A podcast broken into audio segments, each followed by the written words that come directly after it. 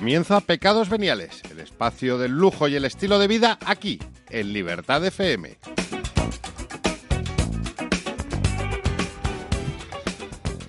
Mary Gijón, muy buenas tardes. Buenas tardes. Eh, botella, ¿has traído botella? Botella de Aquí, colores aquí, de floreada. Flores. ¿Qué llevas hoy? Cuéntanos. ¿Qué llevo Vodka, hoy? vodka. No, gin tonic, gin tonic llevas ahí dentro. Agua, agua, para tener la voz clarita para la radio. Ah, bueno, vamos, que el gin tonic no aclara la voz. Vicente Alonso, Muy buenas tardes, Ramón. sigues con el pelo corto. Claro, claro. No te No, me, no me crece ni aunque No te quiera. crece. ¿Qué tal? Ya te veo aquí con los muy bien, muy bien. montados, Aquí el trípode. el- tecnología. Has cambiado el nombre a Mary, de María Mary. La has hecho extranjera. Bueno, es que lo tengo en WhatsApp, ¿no? Claro, Yo creo. Me Mary, lo llama Mary, mucha Mary. gente y es porque lo tengo puesto así.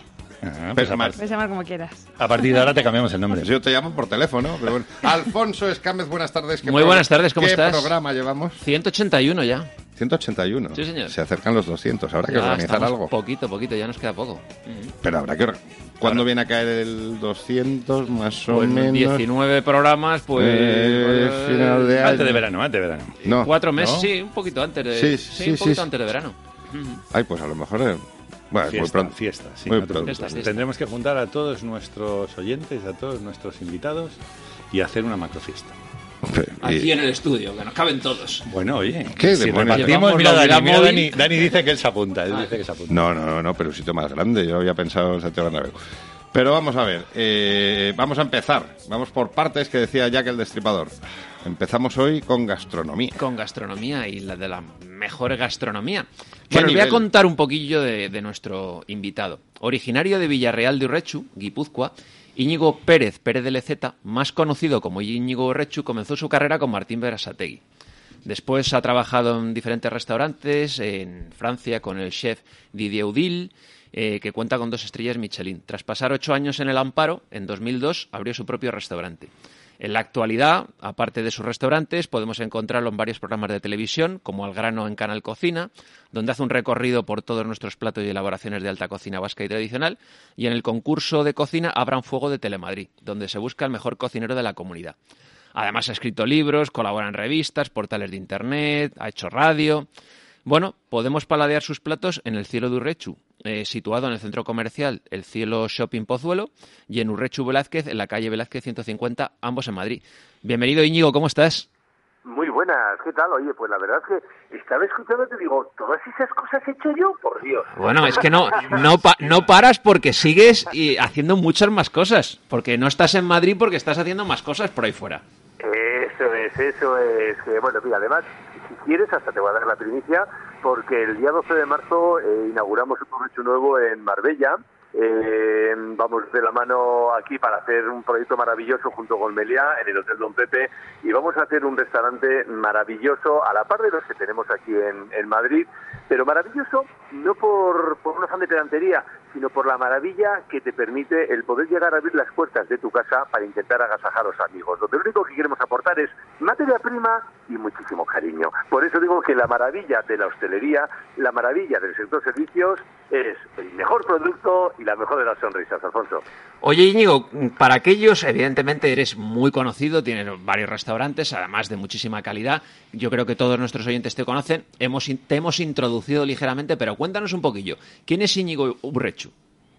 Ostras, pues eh, autodefinirse o autonombrarse yo creo que es un poquito complejo, pero mira, qué buena pregunta. Voy a intentar responderla siendo un poco concreto, eh, cosa que en mi caso es bastante difícil porque en la querísima lengua de, de Cervantes me explayo bastante bien. Pero Íñigo Urrechu eh, ¿Quién es o quién soy, mejor dicho? Bueno, pues yo creo que me considero una persona tremendamente inquieta a la parte pasional. Tengo muchísima pasión por la vida. Entonces, en mi vida solamente hay tres cosas, que es mi familia, mis negocios o la profesión, por llamarlo de esa manera, y el deporte. Entonces, esas tres cosas las vivo con tantísima pasión que, claro, pues al final, ¿cómo me puedo definir?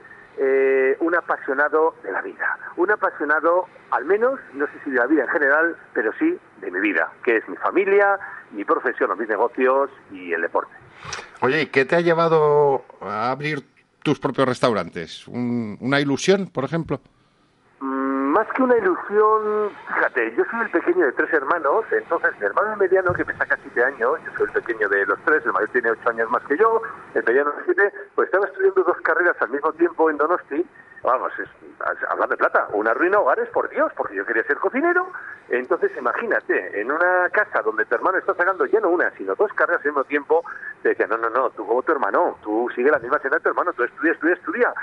entonces, entonces, ¿qué nos ocurre? Pues eh, yo me quedé analizando y dije, a ver, me metí con Martíncho, con Martín Berazategui, que vamos, que es un fenómeno, me caché la masalada, ya no como profesional, que eso es lo que entiende y ve todo el mundo, porque es el, primer español con 12 CERMICEN del mundo, eh, porque es, mm, ya te digo, la gente que lo que me ve, grandísimo profesional, pero lo que es es grandísima persona, es una grandísima persona. Bueno, lo que decía, me metí con 17 años con Martíncho y eh, pensé, si mi hermano, que es más visto que el copón, eh, tiene, ha invertido cinco años de su vida para marcarse ese futuro, más luego el año de está no sé qué, ostras, yo, soy, yo que soy un toquetillo, que soy un cocinerillo, pues lo que tengo que hacer es invertir muchos más años para prepararme para mi futuro. Es decir, me marqué desde los 17 años hasta los 30, donde dije, voy a estar 13 años eh, no escatimando esfuerzos y voy a, van a ser 13 años que voy a estar eh, marcando, voy a estar eh, marcando en corto mi meta, que es el principio del resto de mi vida, donde el principio del resto de mi vida era pues ni más ni menos que montar mi propia casa, es decir, mi propio negocio, montar un recho y poder llegar a desarrollarlo con todo el cariño del mundo. Y ahora, bueno, pues a día de hoy tenemos ya cuatro rechus y montando el quinto en Marbella. O sea que fíjate que después de esos, esa, esa base de, esos 13 años hasta los 30 años, pues ¿qué me empujó a, a, montar un restaurante?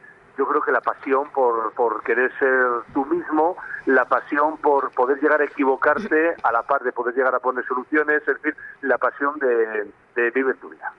Íñigo, ¿y cómo son el cielo de, de Urrechu y Urrechu Velázquez? ¿Son similares? ¿La cocina es, es igual? ¿Qué les diferencia de, de otros restaurantes?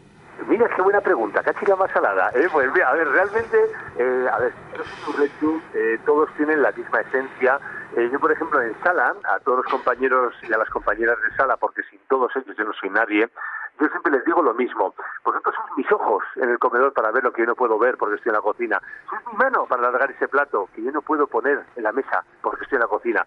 Pero sobre todo sois mi sonrisa. Por lo tanto, ya que yo soy urrechu, eh, cualquiera de los urrechus tienen un axioma, es decir, tienen un, hilo común, un hilo conductor, que es la sonrisa, la profesionalidad, el buen hacer, la buena materia prima, y luego cada uno de ellos, como están ubicados en zonas diferentes, a la par de que tienes también target y, amigos diferentes que cuando vienen a casa, pues lo que tienes que tener es, cada uno tiene que tener una personalidad independiente. Por lo tanto, mismo axioma de sonrisa, de profesionalidad, de buena materia prima, pero luego lo que tenemos es eh, creaciones diferentes, adaptadas en cada uno de los espacios donde te encuentras. Eh, ¿La cocina qué es? La cocina es algo muy curioso porque realmente lo único que tienes que hacer es, eh, como cocinero, pensar, ¿qué soy? Pues soy un saquito en el que en ese saquito voy metiendo vivencias, estudios, inquietudes, comidas, amigos, charlas, eh, radios como con vosotros. O sea, es decir, un montón de cositas donde agitas de repente ese saquito y cuando el cliente, el comensal, el amigo te está demandando algo, un producto, tú tienes que dárselo pasando por ese saquito de la manera que tú tengas bajo tu experiencia profesional adaptado en la zona donde está comiendo. Por lo tanto, cada uno de los surrechos es eh, totalmente diferente a la hora de las recetas, salvo cinco o seis platos que son iguales, que son los, los emblemáticos de, mi gastronomía, pero todos diferentes, pero digo, pero con un mismo axioma y un denominador común. Y ya sabemos los puntos en común. ¿Cuál dirías que es la diferencia entre, cada uno? Porque algunos los conocemos, otros no. Cuéntanos. Oye, la diferencia, pues eh, la diferencia que muchas veces cuando hablamos de la diferencia parece que tienen que ser como cosas, eh, cuando algo es diferente parece como que es peor, ¿no? Sin embargo... Es distinto. claro, eso es. Mira, ¿Mm? Yo no sabría definirlo mejor, me quedo más a la es distinto. Entonces, el distinto, ¿cómo podemos llegar a definir el distinto en, en los restaurantes, en los surrechus? Bueno, pues el distinto es muy sencillo. Eh, los restaurantes, los negocios, las casas que son piedra, ladrillo, cristal, madera, es decir, todo lo mismo. Entonces, ¿qué es lo que es un restaurante? Un restaurante tiene la personalidad, la esencia de las personas que lo vivimos. Por lo tanto, lo distinto de cada uno de los urrechus es la personalidad, la esencia de cada uno de los compañeros que se encuentran allá, porque cada uno de los compañeros son totalmente diferentes. Entonces, mi labor es sacar lo mejor de cada persona, sacar la sonrisa de cada persona, sacar y ayudar a esa profesionalidad para que siga profesio- profesionalizándose todos y que, cada, que sigan como cuando tienes un hijo, pues que ese mismo hijo siga por ese camino. El camino que él está eligiendo y tú le estás ayudando. Por lo tanto, la diferencia de cada uno de los urrechus es ni más ni menos la diferencia que la marcamos las personas, la esencia y la personalidad de cada una de las personas. Oye, Íñigo, yo te voy a hacer dos preguntas. Una, has destacado mucho el deporte. Me gustaría que nos contaras qué, qué haces. Bueno, tenemos un amigo en común, un buen amigo, Dani García, que nos ha puesto en contacto chivato, chivato. y que me ha dicho que eres una máquina. No, que va, que va. Maquinita, maquinita y cascarilla ya, no. ¿Pero a qué? ¿Al futbolín? Eh, pues un poquito por el futbolín no se me da tampoco mal, pero me gusta más, eh, para jugar al futbolín yo creo que requieres que menos que otra persona más enfrente. Eh, entonces, para poder llegar a adaptarme a mis horarios, no puedo depender de nadie más. Por lo tanto, eh, tengo alguna disciplina eh, en la que puedo correr, y, o sea, que es la carrera en la que puedo depender de mí mismo a la hora que yo quiero, ¿no? Entonces, mira, eh, os voy a poner un ejemplo respecto a lo que es el deporte para mí.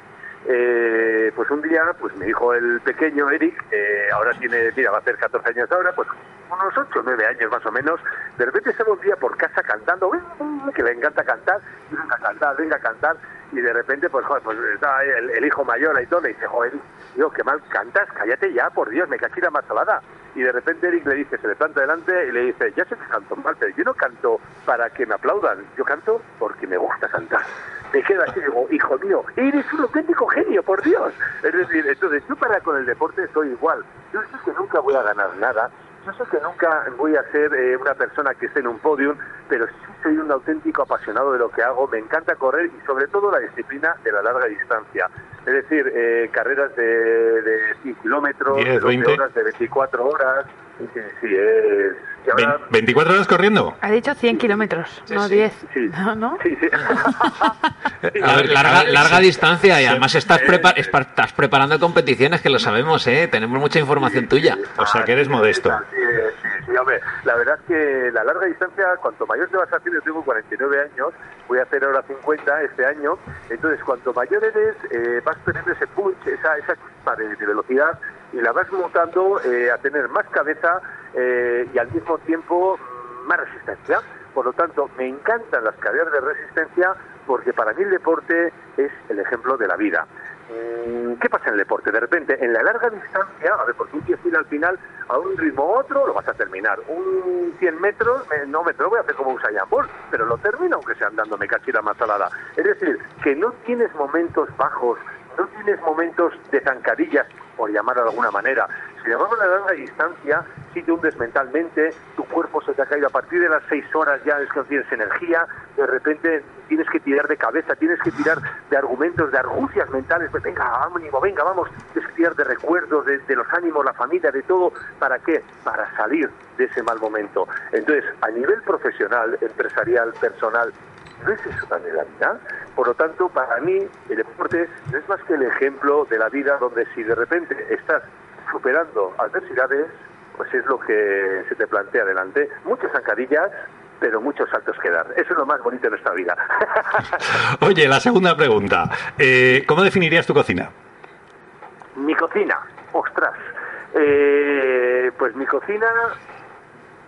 Uf, fíjate, oye, es difícil tenerme callado. Me, me habéis hecho callar durante tres segundos pensándolo. Coge, coge aire y larga distancia, ya sabes. Sí, sí, a ver, pues mi cocina al final es una cocina de, de producto, es una cocina, pero de producto, a ver, no porque suene bonito, no, no, no, es que yo lo tengo claro. Sin producto no hay cocinero. Es decir, el, yo puedo llegar a aportar y aplicar técnicas eh, actuales de la gastronomía sobre lo que es un producto, una materia prima, pero como no tenga esa materia prima, eh, entonces mm, estoy aplicando sobre qué, sobre sobre el humo. Es decir, estamos hablando de que lo único que necesito en mi cocina es tener un grandísimo producto y a raíz de ese producto el poder llegar a desarrollar un montón de técnicas, un montón de, de lo que sea, tanto en guarniciones, en cocción, lo que sea, ¿para qué? Para ensalzar y revalorizar los valores, los perfumes y los sabores de ese producto y poder llegar a enamorar al comensal. ¿Por qué? Porque la gastronomía para mí al final es la máxima expresión de amor que existe. Porque yo con mis manos lo que estoy haciendo, ¿qué es?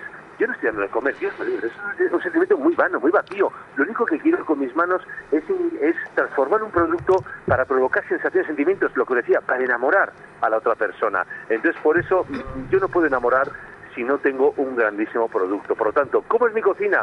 Una cocina basada en producto que a raíz de mi conocimiento de los 33 años que llevo en cocina, lo único que intento hacer es ensalzar, revalorizar y subir lo que son los sabores, perfumes y texturas de, de ese producto. Oye, Íñigo, una preguntilla. Eh, antes comentabas que tienes ciertos platos en común en tus restaurantes que quizás son tus platos más conocidos y más de, de bandera. Cuéntanos un poquillo esos platos, aunque sea un poco por encima, para que nuestros oyentes sepan de qué estamos hablando. Pues mira, el, el tener una serie de platos insignia, por decirlo de alguna manera, eh, no quiere decir que yo haya dicho, venga, pues voy a poner estos platos y venga, ala, me y la pasada. Soy capitán general y como soy el que manda, los pongo aquí en todos. No, no, no.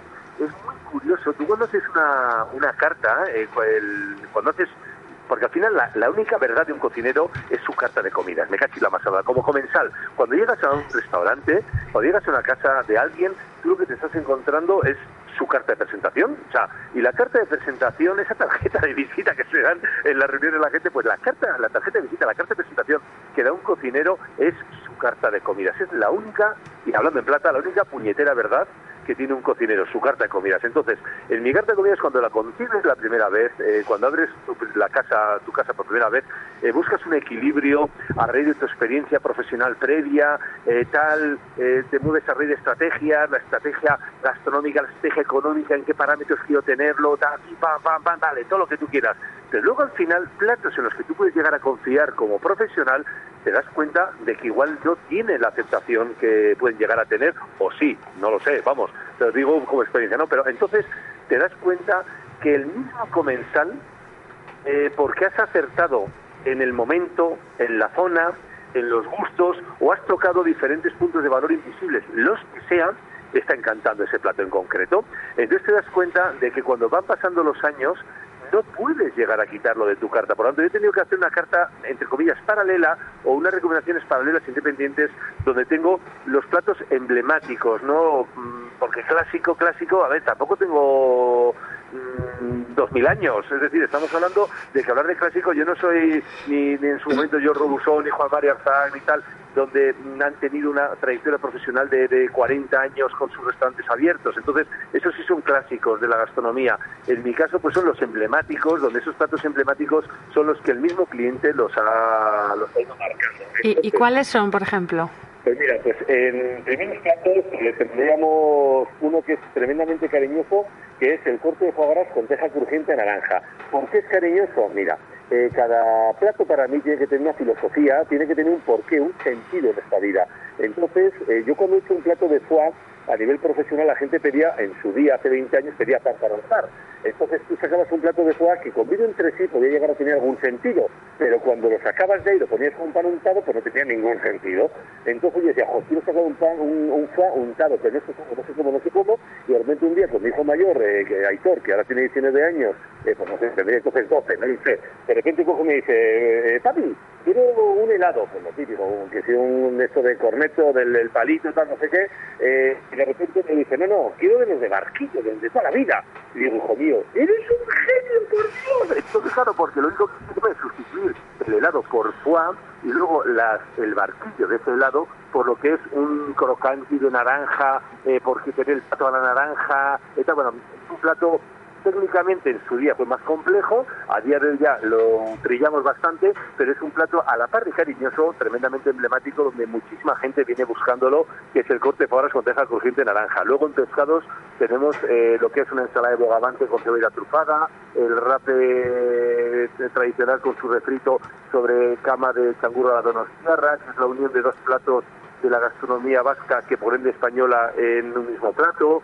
Eh, luego en carnes tenemos la costilla braseada, en postres tenemos la torrija con crema helada de café con leche, o sea, es decir, en cada uno de los departamentos eh, tenemos una serie de platos y intentamos, pues eso, pues ya que son emblemáticos, no defraudar frente a los sabores de cuando se ha comido previamente cada vez que se vuelve a comer a casa. Postres. Nos Hay- recomienda- Hay, que sí. hablar de postres también. porque- Hablabas de la torrija, ¿qué otros postres Sí. nos recomiendas? Que somos muy golosas. Golosos. Hombre, pues, bueno, pues mira, yo eh, os voy a decir Todo. mi secreto frente a la pastelería. Lo que se define pastelería, repostería, los postres. A ver, para mí la pastelería, ¿qué es? Es cocina dulce. Es decir, en mis cocinas existen dos cocinas, cocina salada y cocina dulce. ¿Por qué digo todo esto? Porque no es lo mismo crear un, crear un obrador de pastelería donde haces solamente tartas que cuando haces un plato de cocina, pues también tienes que hacer un plato dentro de lo que es la pastelería y restaurante, es decir, un- una cocina dulce, porque tienes que tener los mismos parámetros. Materia principal, que es por ejemplo esa torrija, luego eh, la guarnición, que es la crema helada de café con leche, y luego una salsa, que es la, salsa de una hincha salsa en, euskera, que es la salsa de nueces, junto con unas geles de, naranja, ¿no? Entonces, tienes que tener unos parámetros para organizar todo eso, por lo tanto, nosotros en los Urrechus lo que hacemos es siempre darle una vital importancia a la pastelería, pero ojo, como soy eh, goloso, pero no dulcero, eh, lo que sí tengo claro es que utilizo muy pocos azúcares añadidos. Mucho, mucho, mucho de lo que utilizo en mi cocina dulce es ni más ni menos que eh, las fructosas, los azúcares naturales de, de la fruta. Fíjate que os estaba, estaba hablando ahora mismo de lo que son las nueces, de lo que son la, la, la de naranja. Hay otro postre, por ejemplo, que es maravilloso, que me encanta.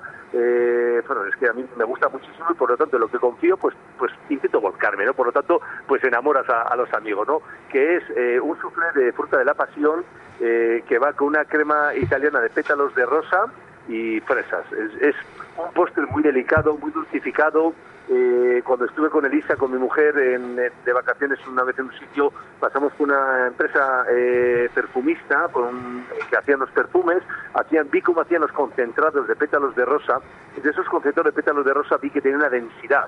Entonces dije, si estos pétalos de rosa con esta densidad los añado sobre una infusión, por ejemplo, de fresas, ¿qué es lo que está ocurriendo? Me adquiere la crema helada, el helado, esa infusión me adquiere una densidad un poquito más sedosa en boca. Por lo tanto, esa sedosidad, que es lo que te pasaría con un pétalo de rosa por, la lengua, por los labios, pues es lo mismo, la misma sensación que comerte esta crema helada de fresas con el pétalo de rosa, que contrarresta con lo que es ese amargor, ese punto eh, que tiene lo que es este maracuyá con un poquito de jengibre. Es maravilloso.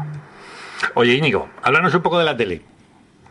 La tele, pues Tu la experiencia. que- pues la tele que es algo muy muy curioso cuando me metí porque yo digo tengo ahora 49 años y me metí como con 25 26 años me llamaron eh, en un sitio que se llamaba la ciudad de la imagen que no sabía ni lo que era pero ahora ya, ya lo sé evidentemente en Pozuelo de Alarcón eh, para hacer un casting para hacer una prueba eh, de una de un canal incipiente que se llamaba Canal Cocina que todavía no estaba formado y que se iba a empezar entonces de repente me ponen en una- un sitio con un fondo verde detrás que no había nada adelante y me dice mira imagínate que hay una mesa imagínate que hay una tabla imagínate que hay una cebolla imagínate que hay un cuchillo y decía joder ¿por qué no me lo ponéis? me cachila más salada o sea entonces pero bueno es, es como de manera graciosa ¿no? entonces la televisión que es pues al final ha de ser un juego el mismo juego con el que me hicieron el primer día que, que me puse delante de una cámara, al menos para, para poder hacer este, este incipiente Canal Cocina, que ahora lleva ya, pues no sé, 25 años o no sé cuántos lleva Canal Cocina, pues es el tiempo que llevo yo en el mundo mediático,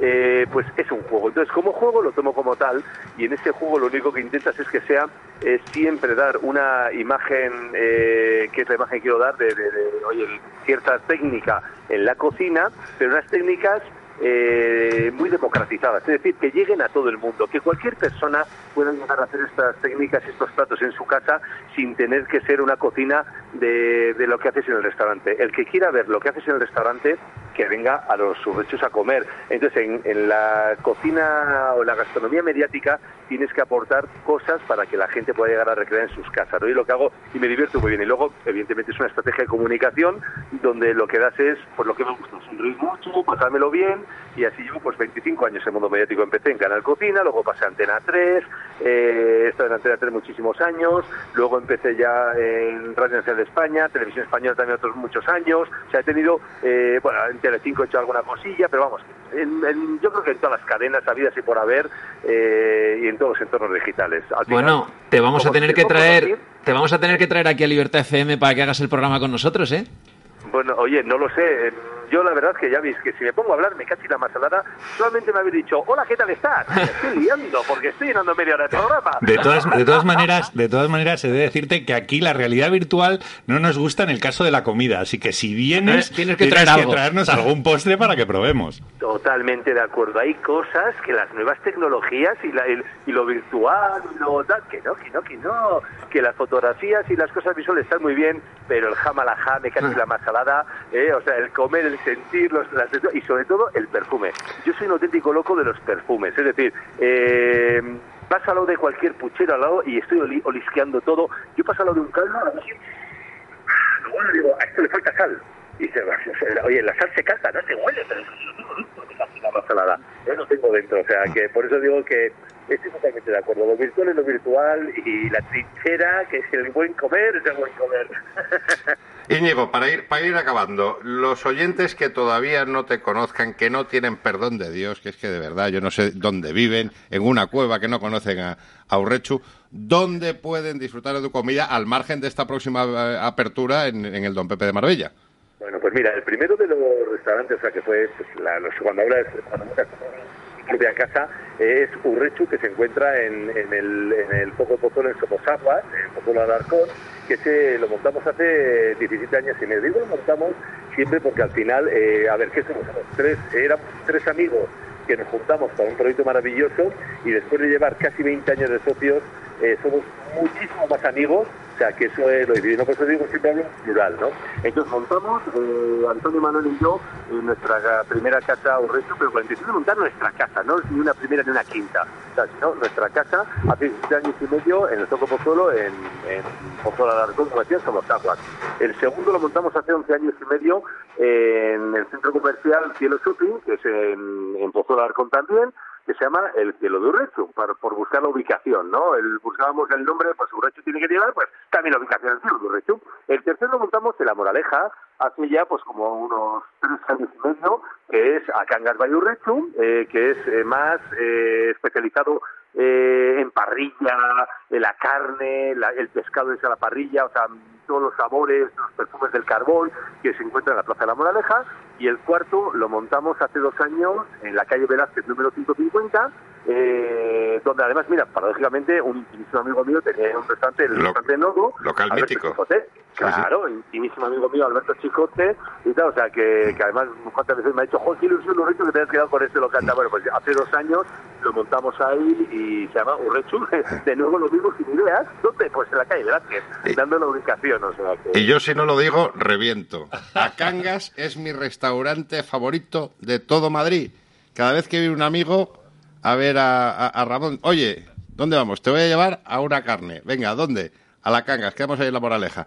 Llegamos, nos sentamos, la mesa de siempre. Tomatito con ventresca, chuletón y lo que Dios quiera. Y un buen vino. Y es que no hace falta más en la vida.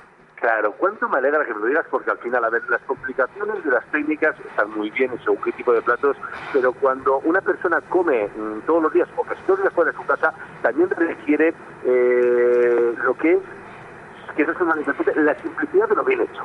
Sí. Es decir, estamos hablando de que una buena carne del copón y hecha una técnica increíblemente buena como una parrilla y con su punto de cocción perfecto. Entonces dices, pero qué mejor que esto, me cachira más. Y ese tomatito fresco, un rafa, un tomate de estos de corazón de toro, maravilloso en temporada con un aceite rico, la leche. la leche. Es que es maravilloso ir a un restaurante y no pedir la carta.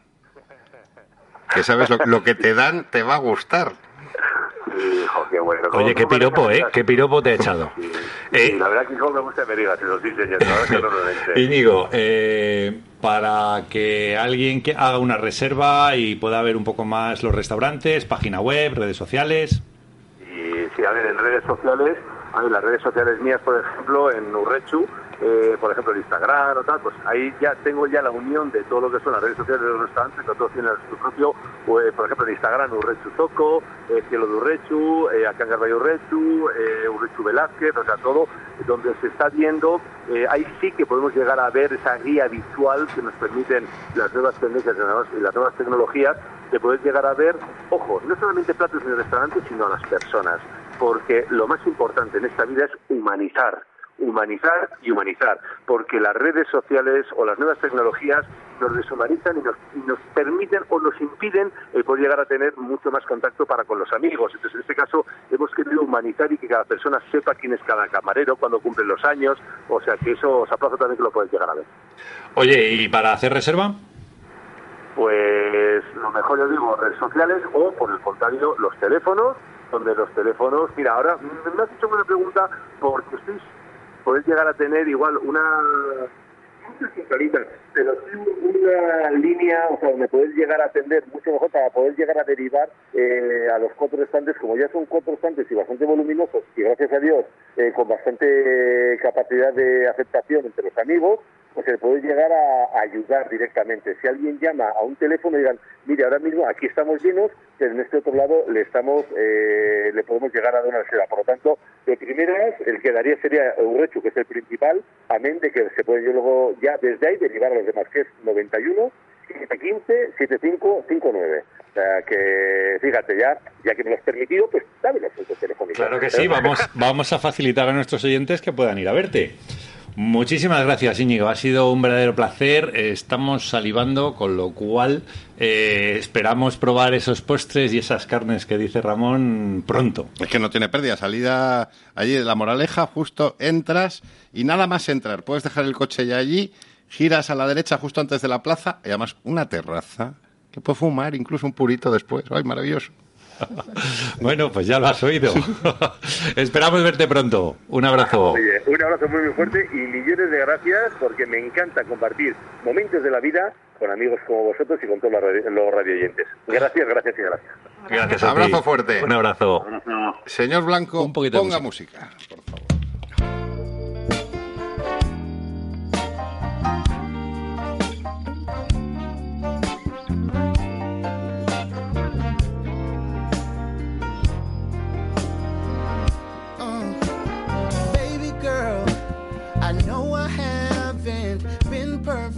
For you.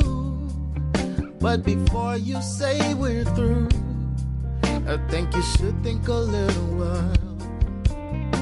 Cause this is just a bump in the road. We'll get over this. Just like the last one that we did. And now we're closer because of it.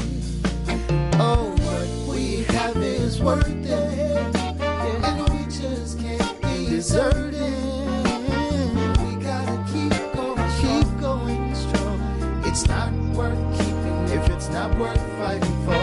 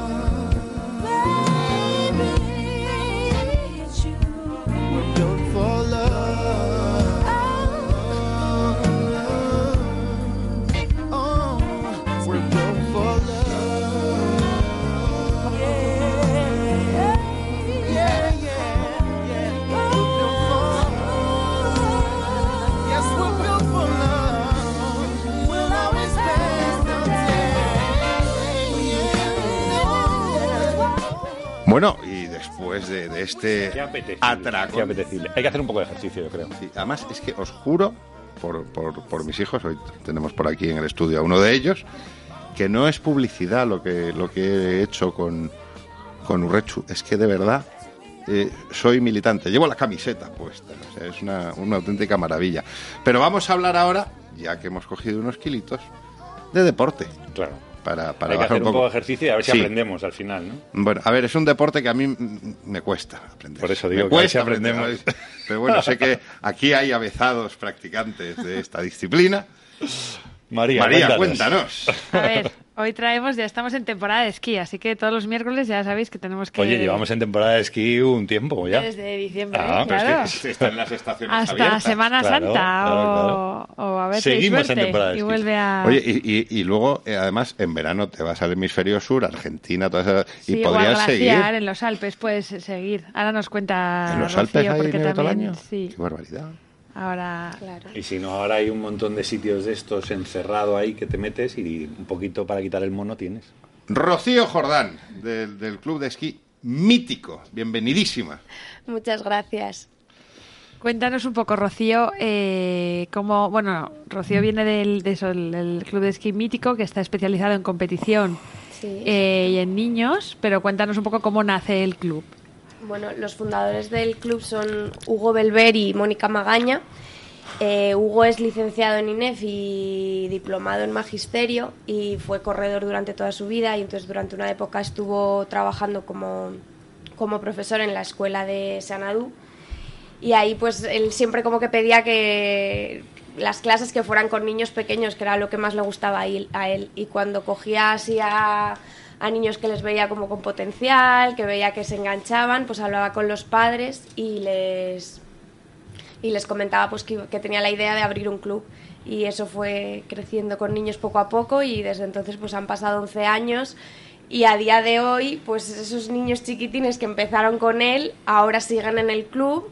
Algunos se han hecho entrenadores, otros están haciendo ahora el curso o están compitiendo y siguen sus hermanos pequeños. Y bueno, ahora ya son, somos unos 140 federados y somos el club madrileño más grande. ¿Y que, en qué diferen- se diferencia un poco en la forma del club? Digamos, hay clubes de esquí pues más eh, potencia, más focalizados en solo competición. Sí, o bueno, el tamaño es el más grande. Eh, claro, claro, por eso. En número sí. Pero, pero también se diferencian otras cosas, por ejemplo, en eh, la edad a la que cogéis los niños. Sí, nosotros al final eh, tratamos de coger a los niños desde muy chiquititos. Los niños empiezan a esquiar con nosotros desde los dos años y medio. Somos el club que les cogemos, sí, más pequeñines. Yo doy fe. Dice que sí, porque yo he puesto un careto como diciendo Sí, que sí. con dos años y medio, si no te tienes en pie Sí, Sí. sí, pues. Y Pero se le- lo pasan pipa. y le pones un esquí y, y se mantiene en pie o se Sí, cae. sí, Sí, sí, sí. sí. Yo digo que doy fe porque mi hija empezó, no tenía dos y medio, pero tenía dos y ocho meses o una cosa Oye, así y, y con a, la- ellos. a los niños de 45 les cogéis también? ¿no? Tenéis que saber un poquito. Pero, de bueno, rodillas, tú vas de rodillas. Arrastrado. Se puede intentar. Pues la idea es esa, cogerles Empezar con dos y desde, medio. Desde muy chiquititos y que los niños crezcan en el club. Al final nosotros tenemos un eslogan que es formamos personas, formamos deportistas y creo que lo define bastante bien. La idea es que esos niños estén en el club y según ellos vayan creciendo, van creciendo también dentro del club como deportistas, como personas. Crean su grupo de amigos, le damos mucha importancia a que las familias involucren, a los viajes familiares. Y luego la parte de competición quizá donde nos podemos diferenciar es que nosotros le decimos que competir para jugar. Por supuesto que todos los niños cuando compiten dicen, hombre, yo compito porque quiero ganar. Pero nosotros lo que les intentamos transmitir es que no tienen, o sea, se tienen que poner cada uno su propio objetivo. O sea, que al final lo importante no es el resultado, sino que ellos mismos se sientan ganadores. Y no tienen la presión del entrenador o del club de gana, gana, gana. Claro, exacto. O sea, no está la presión de o estás entre los cinco primeros o, qué fuera. desastre. Claro, no, no, no. O sea, al final ellos, cada un niño se tiene que marcar junto con el entrenador su propio objetivo. Entonces tú a lo mejor tener un puesto 30 es la bomba y tú estás súper motivado porque, pues porque era tu propio objetivo y al final mientras tú te sientas ganador es lo Pero importante. estamos hablando de deporte base, que al final no deja de ser una parte más de la educación, del Exacto. proceso cognitivo de un niño. O sea, que la competitividad la pone el propio niño o Sí. junto con sus padres, me sí, imagino, sí, y el sí. O entrenador. sea, el hecho luego de participar en, una, en un- carreras, en competir o no, es decisión de la familia y de los, y de los niños. Oye, hablabas dos años y medio. ¿Qué, qué tipo de, de entrenamiento, de enseñanza le haces a un niño de dos, de dos años y medio que tiene que ser difícil que se concentre en cualquier Sí, cosa? ¿no? Bueno, mucha paciencia, ¿no? Y muchos mimos. Pero es verdad que este trabajo que hacemos eh, para iniciarle a los niños tan pequeños es gracias a, a- esto va a parecer como muy de publicidad, pero es cierto. Uno de nuestros patrocinadores más importantes es Madrid Snow Zone, en Sanadú. Y nosotros a estos niños tan chiquitines solo trabajamos con ellos en, dentro de Sanadú. Hasta que no tienen un nivel mínimo no les llevamos a montaña. Entonces esto hace que es un esquí que te puedes encontrar con muchas adversidades. Entonces la parte del mal tiempo, del frío o de estar O de andar horas todo el parking de Valdesquí o Exacto. cosas estas, ¿no? Sí, de- el viaje en autobús, mm, que te subes un puerto y la mitad llegan mareados. Luego llegas y es súper pronto. Todo eso se lo ahorras. Al final se concentran en entrenamientos de dos horas, que es mucho más corto. Y, y esa parte de me pongo las botas, empiezo a andar, eh, el casco, me dejan con alguien que no conozco y encima va de ropa hasta las orejas. O sea, pues, pues como que sí, sí, andan que son Mm. como astronautas, pues todo eso se van familiarizando y el momento que llegan a la montaña, pues ya es, es mucho más sencillo para Hombre, ellos. Sanadú es cómodo, la verdad, porque está muy cerca de, de la pista, eh, siempre tienes a alguien que te ayuda a ponerte las cosas. Y, O sea, ellos, una- es que para mí es básico esto porque yo era un poco anti-Sanadú, digamos, Sí. porque no es la montaña, porque no es la naturaleza, porque tal, pero es que para los pequeños, como tú dices, consigues que en dos horas hayan hecho el neto de lo que haces en un día entero en Valdesquí, que estás 12 horas prácticamente. Claro. Sin inclemencias y estáis subiendo y bajando, ¿no? Sí, o sea, luego son dos horas que los niños, porque no, o sea, nosotros les enseñamos con juego y eso está claro, pero juegos ellos creen que están jugando pero están aprendiendo a la vez. Me refiero desde el primer momento que entran con nosotros eh, se están deslizando, se están poniendo los esquís y buscamos muchísima autonomía desde el minuto uno que están con nosotros.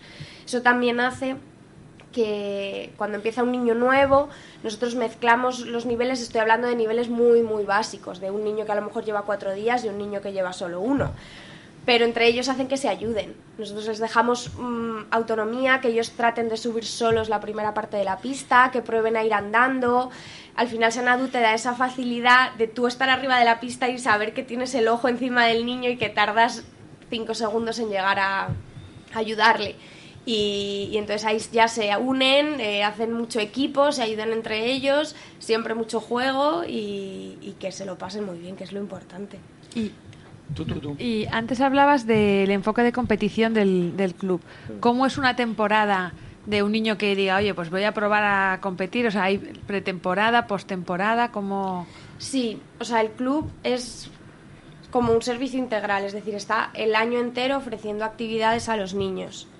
Entonces, en septiembre empezaríamos con la pretemporada, que sería la preparación física, que trabajamos con ellos patines, bici y preparación física como tal.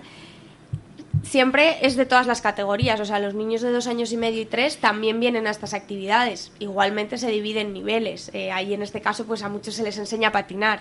Otros pues trabajan el giro que hacen con los esquís, pero con los patines. Entonces, esto es al principio, durante septiembre y octubre.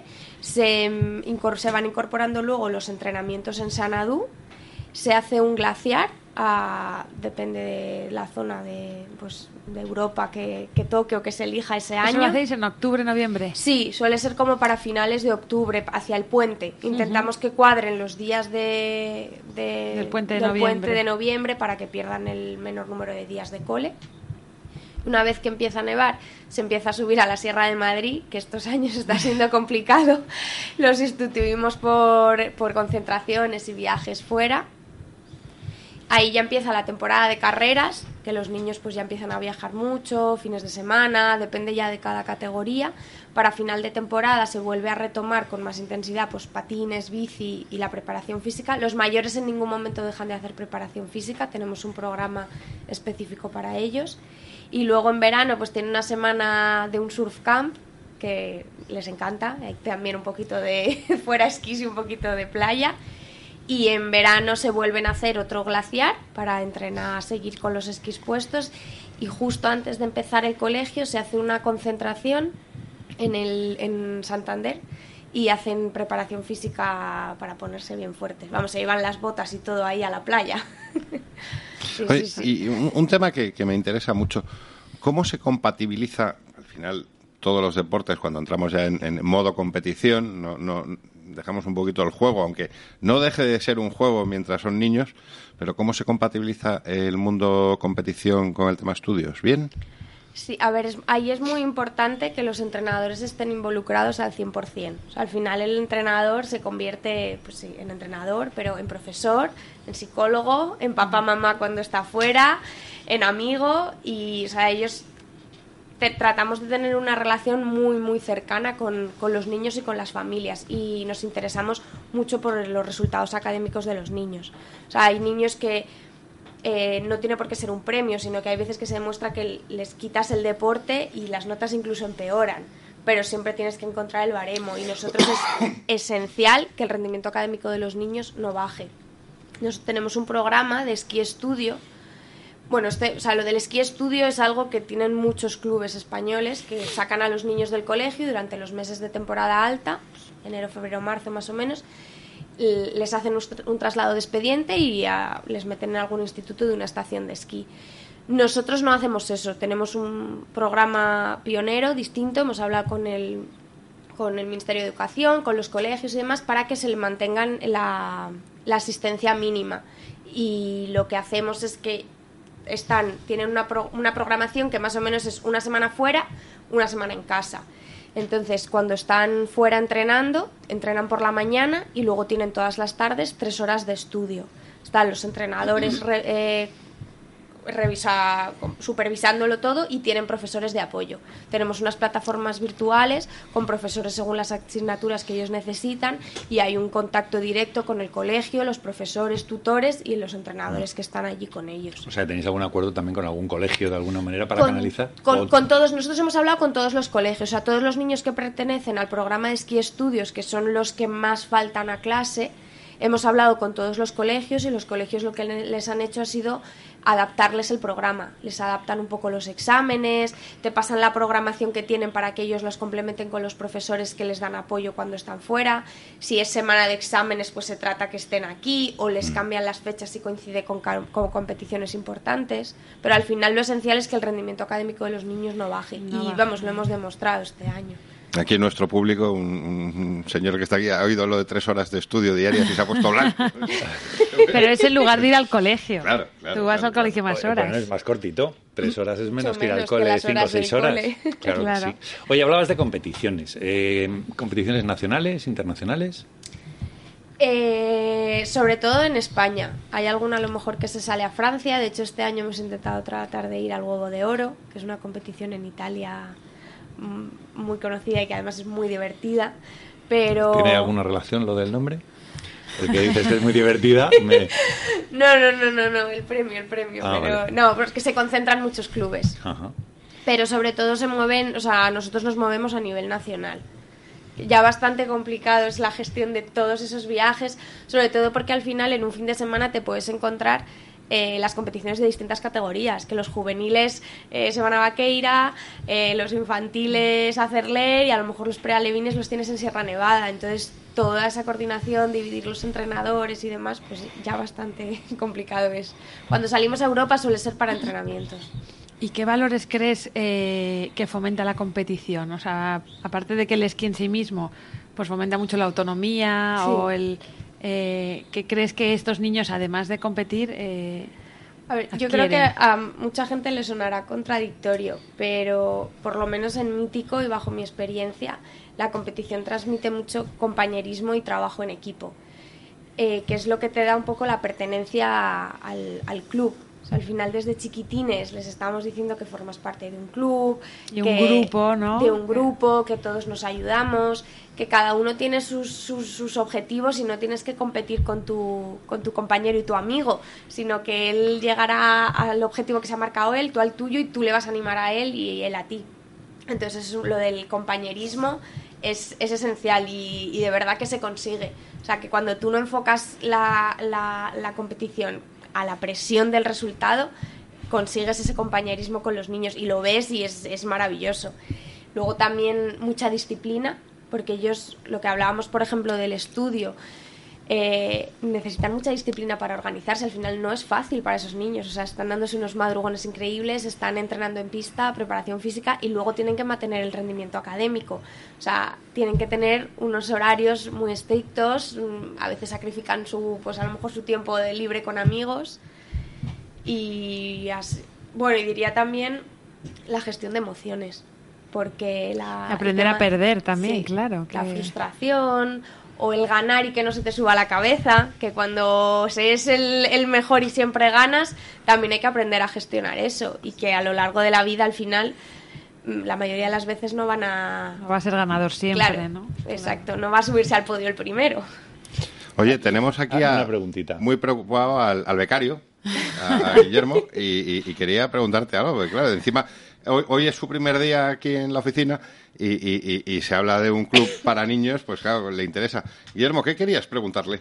Si les mandan deberes cuando están esquiando en el sitio o no. Tienen los deberes del cole, los normales, no tienen deberes extras. ¿Contactáis con sus profesores o...? Claro, claro. Entonces, lo que pasa es que ellos tienen que volverse un poco responsables. Entonces, el profesor le manda los deberes y, y ellos tienen que cumplirlos. Pero son los mismos deberes que haces tú. Sí. No hay extras. Estos son premios todo. ¿Contestado, becario? Sí, es que si no, si no, Ay, estudi- error. No, si- acércate un poco al micro porque es que si, si no, estudiasen, Si no estudiasen sería Entonces no, No pueden puede ir a esquiar. ¿no? ¿no? pueden ir a esquiar. Si no estudian, eh, tiene que ser un tándem, estudiar y esquiar. Claro. Es la primera condición. Y además en Madrid tenéis base en Cerler, ¿no? Sí, eh, hay una, lo llamamos Casa Mítico y mm, tenemos allí pues una base de entrenamiento.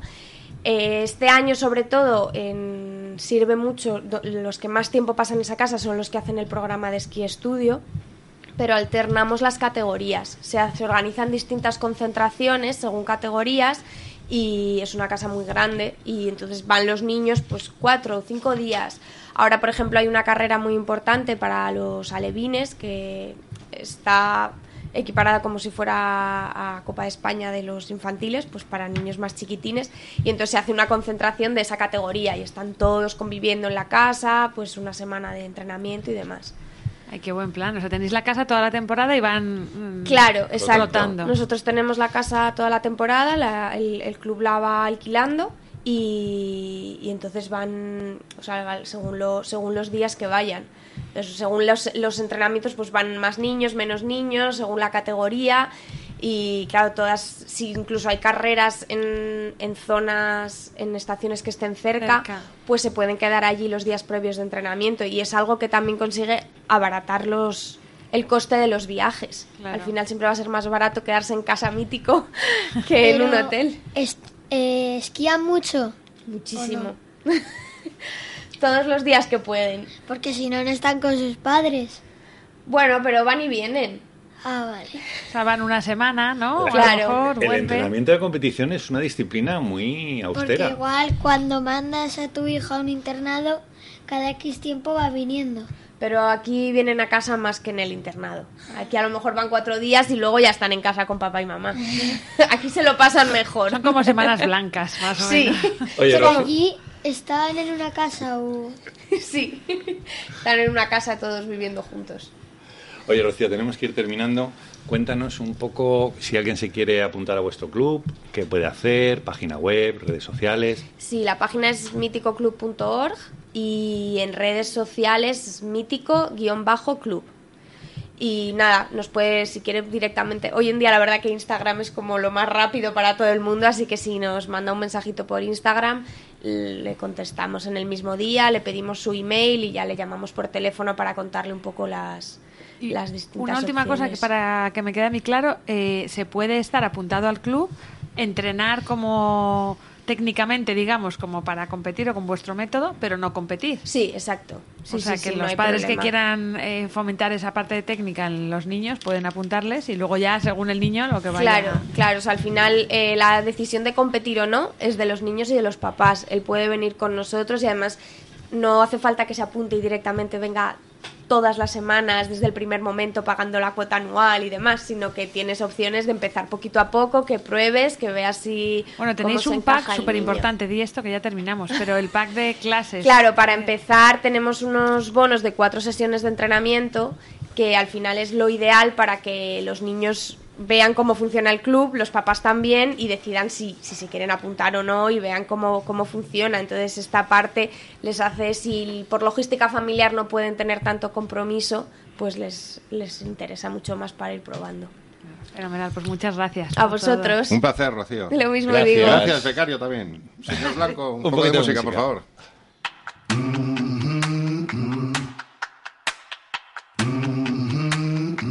I try to run, mm-hmm. I grow weary. Mm-hmm. I try to walk, mm-hmm. and I grow faint. Oh, I long to soar. On the wings like an eagle, but I look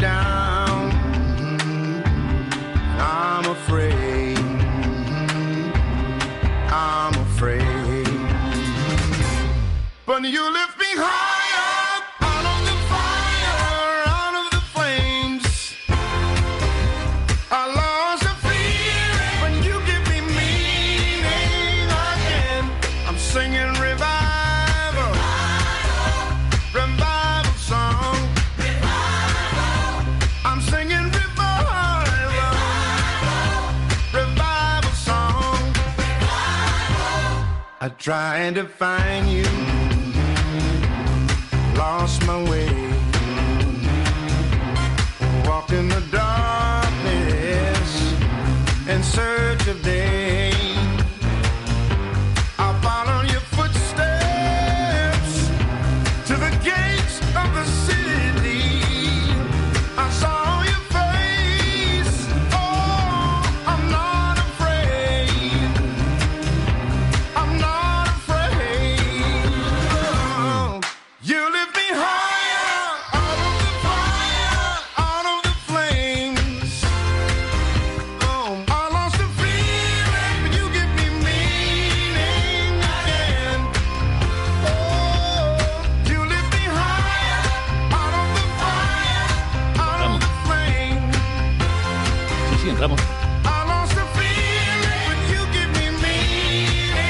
Ya. again.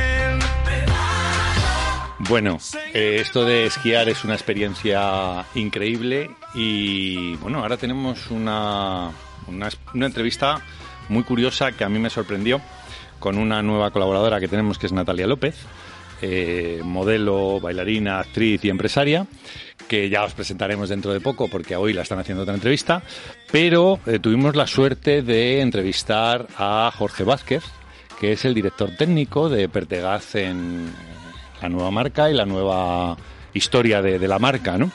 Y bueno, no vamos a enrollarnos porque vamos un poco justos de tiempo, así que vamos a poner la primera parte de la entrevista.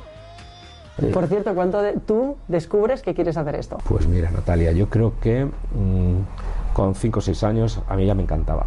Me encantaba porque mi madre era modista y, mm, y teníamos, bueno, pues eh, también un negocio familiar y allí había mm, pues 30, 40 modistas cada año. Y entonces en, en verano, claro, te hablo hace muchísimos años, podías bajar a la calle a jugar. ¿no? Yo Sí, vivía en un sí, pueblo sí. que se llama Betanzos, que está a 20 kilómetros de La Coruña, y podías jugar en la calle con tus vecinos, con tus compañeros de cole y todo eso.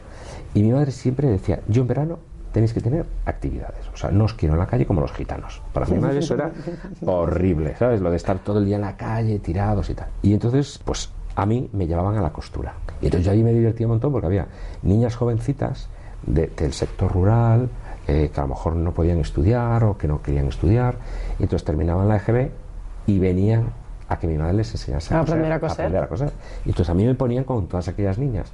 Y entonces yo fui todos los veranos aprendiendo. Entonces mi madre decía, por las mañanas a la costura, por las tardes si hace bueno, podéis ir a la playa. Entonces nos íbamos con un amigo, con la Sí, madre de un sí, amigo, sí. tal, nos íbamos a la playa. Pero claro, en Galicia no es como ahora que hace un tiempazo. Antes Ibas dos días en ibas verano. dos días en verano. Y entonces yo me comí costura, eh, vamos, toda y más. Entonces, que ya sabía pasar hilos, ahora eh, pegaba entre telas. Que ya sabía pegar entre telas, ahora sobrehilaba. Entonces, me chiflaba, a mí me chiflaba.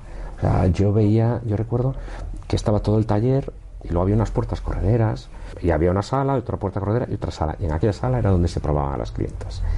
Y entonces yo recuerdo de dejarlo como un poquito abierto y ver cómo se probaba. Espiando. Espiando.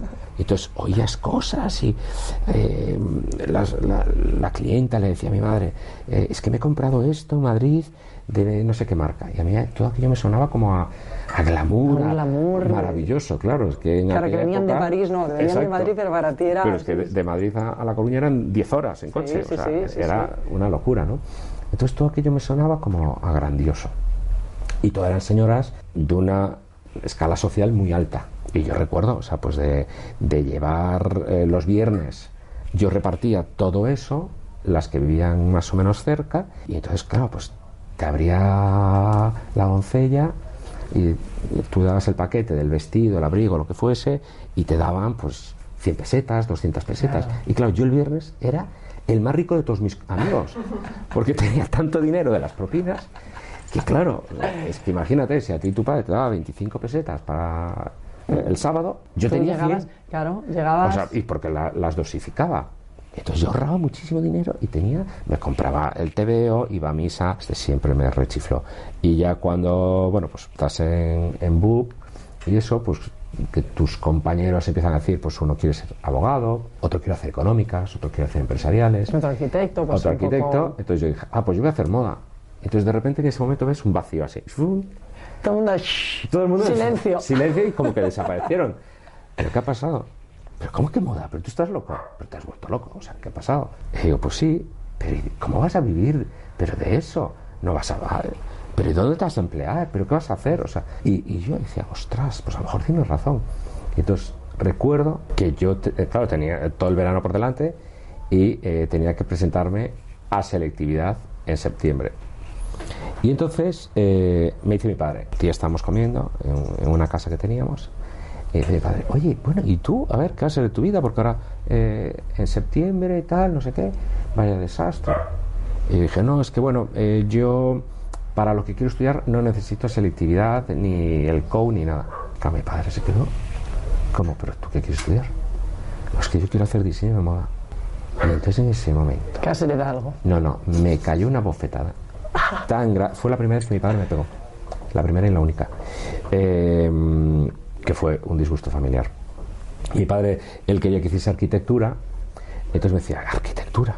Y ya, bueno, si no llegábamos a arquitectura, aparejador. Claro. ¿Sabes? Mi padre quería eso. Entonces, al final mm, salí con moda. Yo ya había pagado la matrícula, había ido. eh, Con tus ahorros Con mis ahorros, había ido, había ido al banco y en ese momento el director era, bueno, un amigo de mis padres. Dije, necesito este dinero para pagar la matrícula.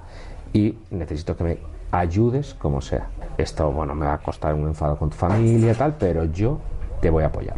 Y me apoyaron, me pagué la matrícula y nada, recuerdo que mi padre me dijo, "Mm, bueno, pues si suspendes, va a haber una hormigonera que te va a estar esperando en una obra.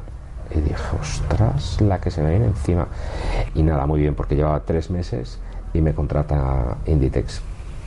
Y entonces, Bueno, entonces tu padre de repente dice, uy, claro, entonces de repente mi padre dijo, ¿cómo? O sea, acaba de empezar a estudiar y ya está y ya trabajando. está trabajando. Y yo recuerdo que en aquella época ganaba 100.000 pesetas. O sea, que es que era una pasta. Sí, sí, sí. Era muchísimo dinero.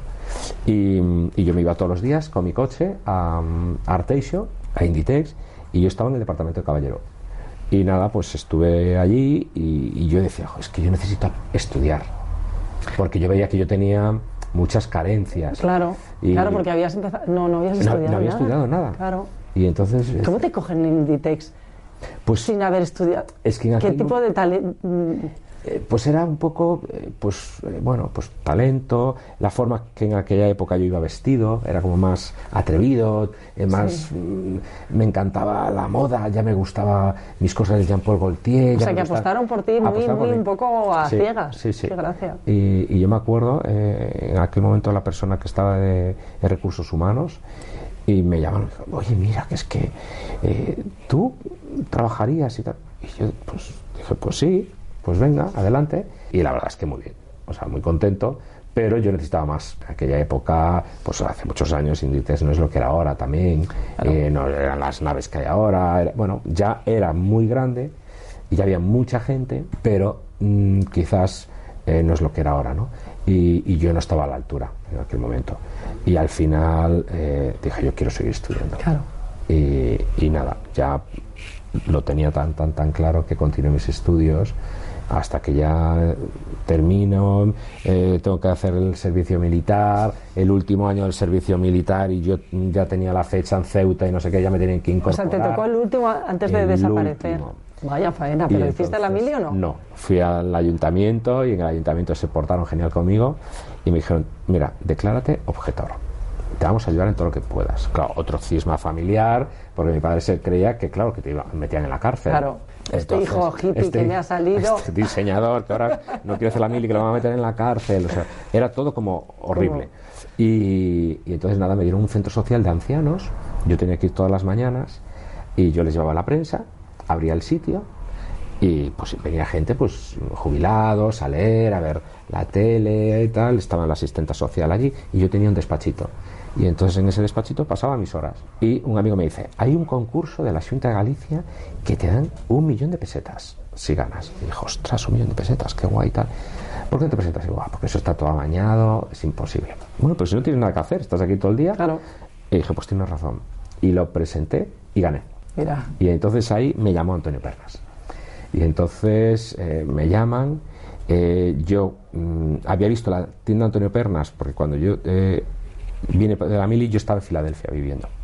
Y entonces llegué a La Coruña y vi aquella tienda minimal, toda cemento pulido. eh, con Que era tres- maravilloso, maravilloso, Pernas, con, lo que con tres percheros, tal, no sé qué. Y dije a mi madre, uy, yo quiero trabajar aquí. Y mi madre, bueno, ahora quiero trabajar en una tienda. o sea, Ahora dependiente. Ahora dependiente. O sea, le- te pagamos los estudios, te vas a Madrid a estudiar, no sé qué. Este año Estás en Filadelfia este- y te quieres venir aquí de dependiente. dependiente en La Coruña, pero tú estás loco. Y dije, tal. Y entonces gané el concurso y, eh, y me llamó. y Antonio te dice, vente a... Vente. Y entonces lo recordaré toda mi vida. Fui a, a la antigua nave que tenían y, y estaba Antonio hecho un pincel. Me recibió y me dijo, mira, eh, voy a tener la entrevista yo contigo, después quiero que conozcas a mi mujer María y tal. Y, y nada, tuve la entrevista y me fui a mi casa. Y como cuatro días después me llamó. Me dijo, oye, que es que quiero que te vengas a trabajar. Ven a conocer a mi mujer porque yo creo que vas a venir a empezar a trabajar con nosotros. Y volví, conocí a su mujer y dijo, "Mm, te vas a hacer cargo del desfile. Si sale bien, te quedas. Si sale mal, te vas a la calle. Y esto fue como noviembre y el desfile era febrero. Era todavía pasarela Cibeles. Claro. Y así fue. Y mm, nada, me presentaron pues eso, a Jenny Bowser en aquel momento, que era la, la persona responsable del estilismo, y empezamos a trabajar y yo decía, Dios mío, qué responsabilidad, como salga mal, pero pensaba, bueno, está trabajando Vogue y, y la experiencia de ellos y la de Vogue pues tendrá que salir bien. Claro, es que no puede salir mal. No puede salir mal. Y salió bien. Y entonces muy bien, porque fueron tres años fantásticos, ¿sabes? De muchos premios, abrieron la tienda de Claudio Coello. Bueno, muy bien, fue una experiencia muy, muy, muy buena. Y ya después, eh, un día, pues ya dices, es que ya no tengo nada más que ofrecer aquí, me tengo que ir. En ese momento me estaban llamando de otros sitios, hago el último desfile y en ese último desfile Ángel. Schleser viene a felicitarnos a, a backstage y me dice, tal, enhorabuena, que bien lo habéis hecho, tal, no sé qué, porque en aquel momento éramos éramos como rivales, o sea, Sí, sí, sí, Pernas y competencia Ángel era competencia directa, ellos se llevaban muy bien, Aunque se llevasen fenomenal. se llevaban pero- fenomenal, pero en cuanto a estilo, clientela y todo Mm. eso, era competencia. Y dijo, joder, fenomenal, tal. Y digo, pues que sepas que es el último desfile. Cuando llegue el, pues el lunes a Galicia, eh, me voy. Y entonces en ese momento se hacía la fiesta de, eh, de Cibeles, los premios, se hacía en Pachá. Y entonces Ángel dijo, eh, me dijo a, a mí y a la persona que llevaba la prensa en ese momento de Pernas, que era Estefanía Quiroga, dijo, venir a mi casa, que que doy una copita de champán antes de irnos a Pachá a la entrega de premios. Y allí ya empezamos a hablar. Y me dijo, ostras, me he quedado con esto. ¿Y tú mm, te vendrías a Madrid? Y, tal. y dije, pues sí. Y ya me vine con Ángel. Y esto ya hace 23 años que Qué vine a trabajar con Ángeles Leser. Sí. Y aquí me he quedado. Antes has comentado lo de los premios. Sí. Claro, a ti te han dado un montón Sí, me también. han dado varios, sí.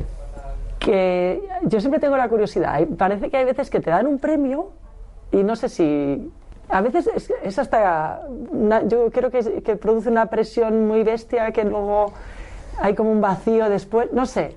Pues siempre mira, creo yo- que hay una cosa alrededor de los. A alguien la nominan a un. Le dan un Goya, le dan un Oscar y de repente no trabaja nada. Ya. Después. No sé.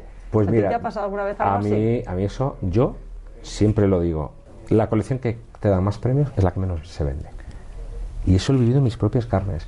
Mira, yo el pri- la primera vez que desfilo, o sea, yo saco una colección, lo presento en una tienda en Madrid que se llamaba Vinson, entonces ahí hago una, mm, pues eso, una exposición con maniquís cuando no se hacía nada de eso.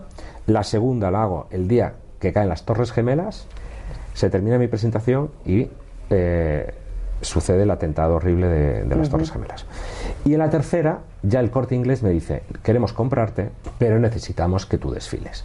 Entonces, Roberto Torreta con Blanca Unzueta eh, hacen todo lo posible para que yo entre en Cibeles. Porque decían, en el comité de moda decía que es que era muy pronto para que yo desfilase, solamente tenía dos colecciones en el mercado y tal. Pero bueno, ellos consiguieron, me admitieron. Y esa primera colección me dicen, te has llevado el premio a mejor colección. Con lo cual, no te vayas de aquí, que en dos minutos se, se dice. Y yo, "Ah". y al segundo vuelven y dicen, no te lo puedes llevar porque es la primera colección que desfilas y no te lo puedes llevar.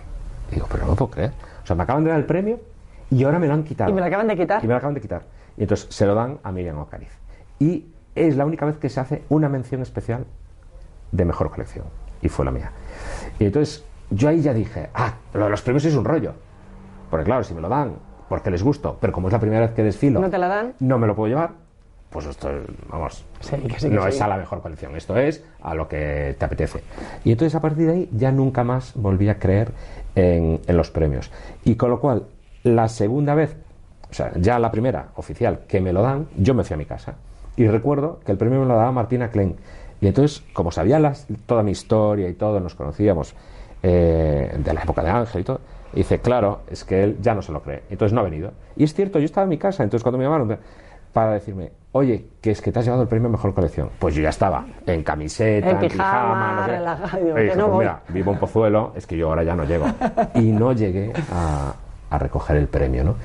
Y entonces siempre todo el tema de los premios lo tengo así como un poco... Me alegra.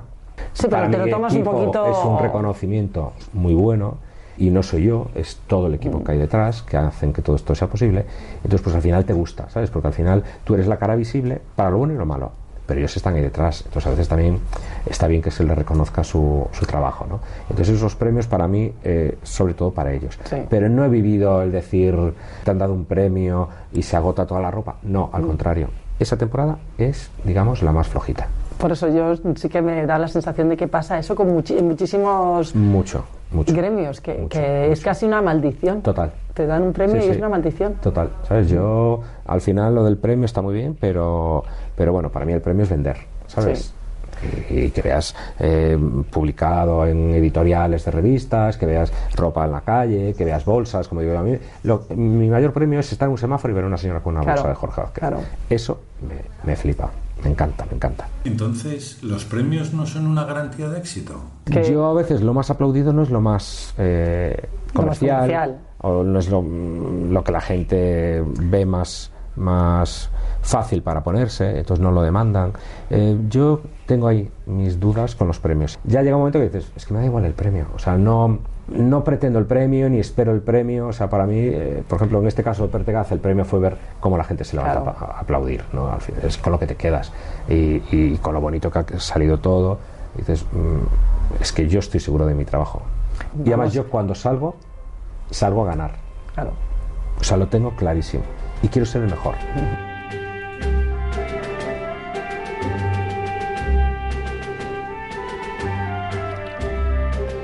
Bueno, la verdad es que la vida de Jorge es, es eh, apasionante y cómo ha llegado hasta aquí, la verdad es que es una, Interesante una toda aventura. su carrera. Sí, sí, sí. Y fuera. Bueno, como el directo es así y vamos un poco ajetreados, la segunda parte de la entrevista eh, va a servir de, de cierre de- del programa. Nos tenemos que despedir. Deciros que en esta segunda parte, pues vamos a descubrir un poco no solo cómo ha sido todo el proceso de, de la presentación de Pertegaz, de la nueva colección, y vamos a descubrir también sus nuevos proyectos y alguna anécdota que ha vivido en, en esta, en esta presentación. Fenomenal. Nos tenemos que ir y aquí decimos Sed sed malos". malos. O sea, utilizas muchísimo el patronaje de Pertegaz. Muchísimo. Se ha utilizado mucho patrón. Se ha eh, reeditado eh, varios modelos, se han reeditado estampación y, y bueno, eh, para mí esto era un homenaje. Ya. ¿no?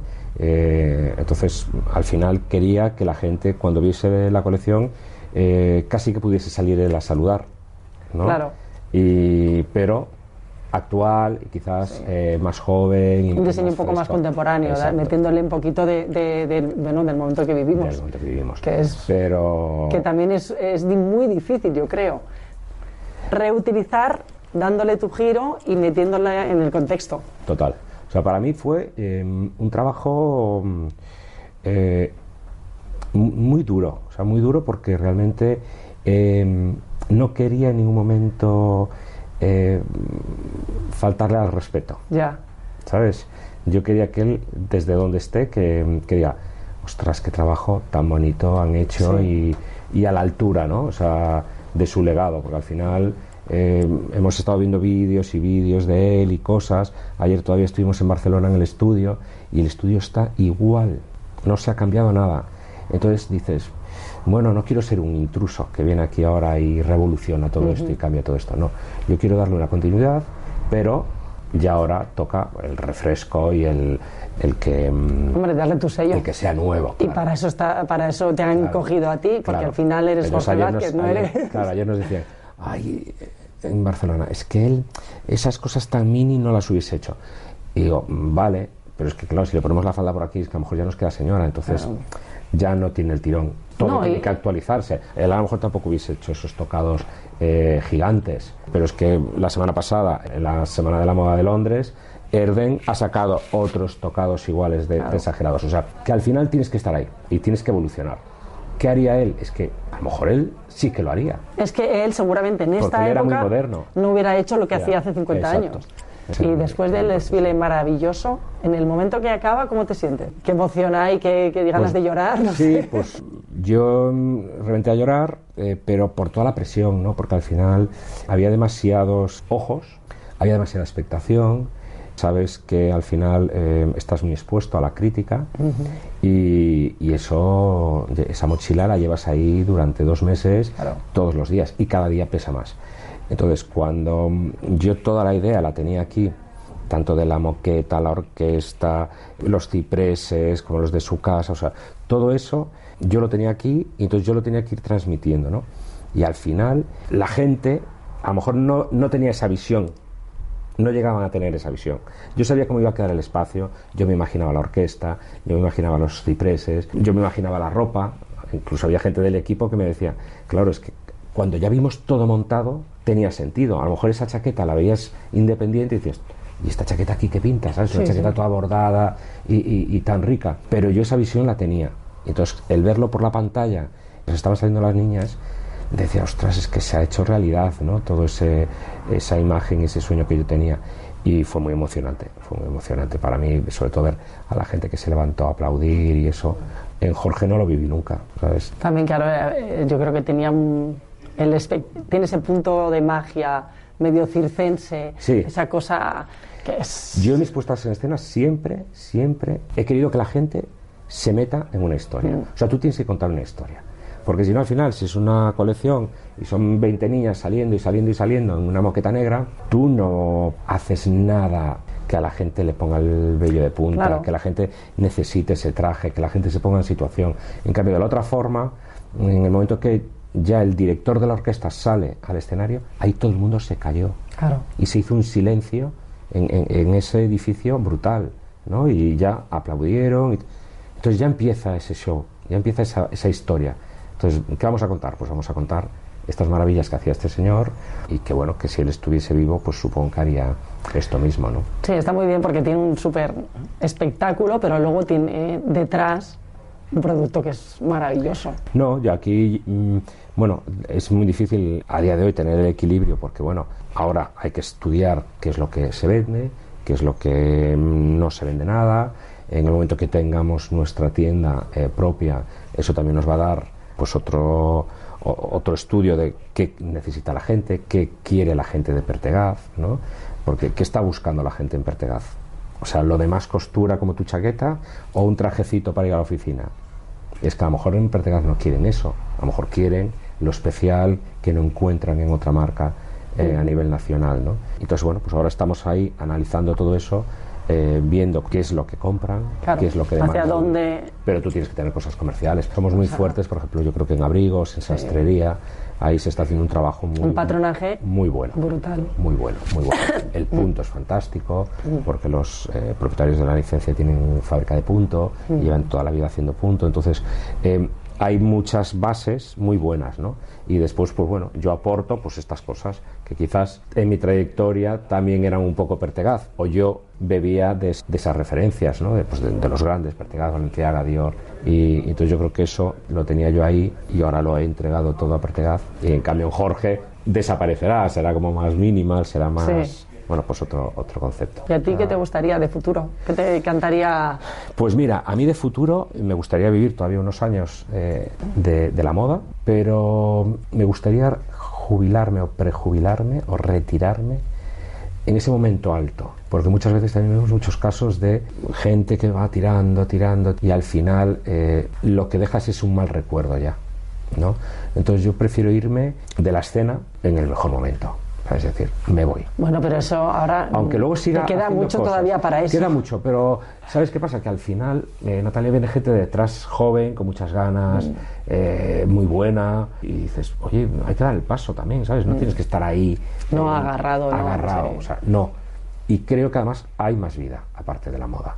Entonces, yo ya en la moda creo que he demostrado. Me gustaría demostrar más, ¿eh? o sea, eh, me gustaría a lo mejor desfilar fuera, me gustaría tener tienda fuera, o sea, eh, tienes ahí esa cosita de que te gustaría hacer más cosas, ¿no?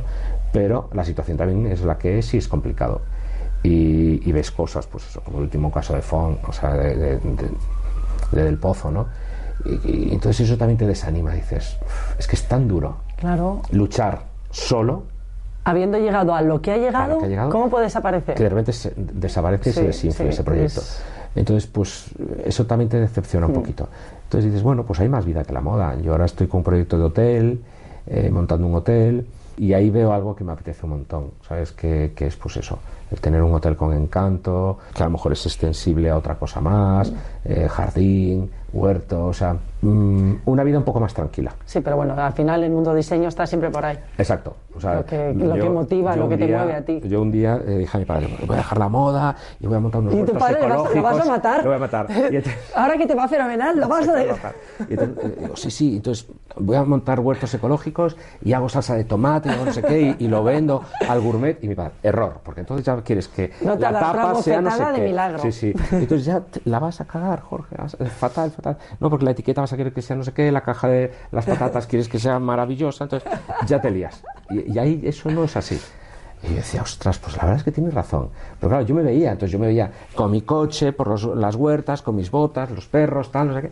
Y bueno, pues porque me gusta la belleza y me gustan las cosas bonitas y creo que todo en la vida tiene que ser bonito, ¿no? Y, y quiero rodearme de cosas bonitas. Entonces, eh, a mí me encanta tu mundo, pintar porcelana, yo me acuerdo, eh, hubo un momento que estaba súper estresado de trabajo y yo iba aquí a Carmen Muñoz a clases de pintura. Ah, sí. Los- lo- todos los miércoles. Y, y- y yo iba ahí con, con todas las señoras ociosas a, a pintar porcelana. Y a mí me encantaba co- y cada una contaba sus viajes, sus cosas, sus niños, las universidades. Yo de vez en cuando les contaba mis desfiles y mis movidas y, y dices, es que qué bonito estar rodeado de cosas agradables. ¿no? Entonces, ¿por qué yo ahora un hotel eh, en pleno camino inglés de Santiago, pues espero que haya gente eh, de americanos, alemanes, franceses, que te cuenten cosas bonitas y vivencias bonitas y, y tener un jardín bonito y que disfruten de ese jardín y de mi pueblo y, y de la gastronomía y dices, oye, es que hay más vida. Sí, está claro. y que puedes es vivir vida. fenomenal. Sí, sí, sí. Y yo el momento fiestas, el momento presentaciones, todo eso, ya lo he vivido. Mm. Y ya sé lo que es. Entonces, yo ahora quiero ir haciendo otro camino y otro futuro para el resto de los días que me queden. ¿eh? Sí, para quiero lo que sea vaya otra- viniendo. Y que quiero que sea otra historia, Claro. ¿sabes? Y porque al final llevo aquí muchos años en Madrid y veo cómo mis padres se hacen mayores, veo cómo mi sobrino se hace mayor. Entonces todo eso me lo estoy perdiendo. Claro. Y me da mucha pena. Háblanos un poco más del hotel. Está, bueno, es un. Es justo eh, casco antiguo de Betanzos, casi a orillas del río, y pasa el camino inglés por delante de, de la puerta. Entonces, es una casa de 1930 que perteneció al alcalde Tomás da Pena en épocas de Franco. Entonces, es una casa que tiene mucha historia. Mucha. Tiene un jardín maravilloso, con palomar, bueno, y el proyecto es muy bonito porque Vamos, son puede ser un alto en el 15 camino impresionante. Impresionante. Claro.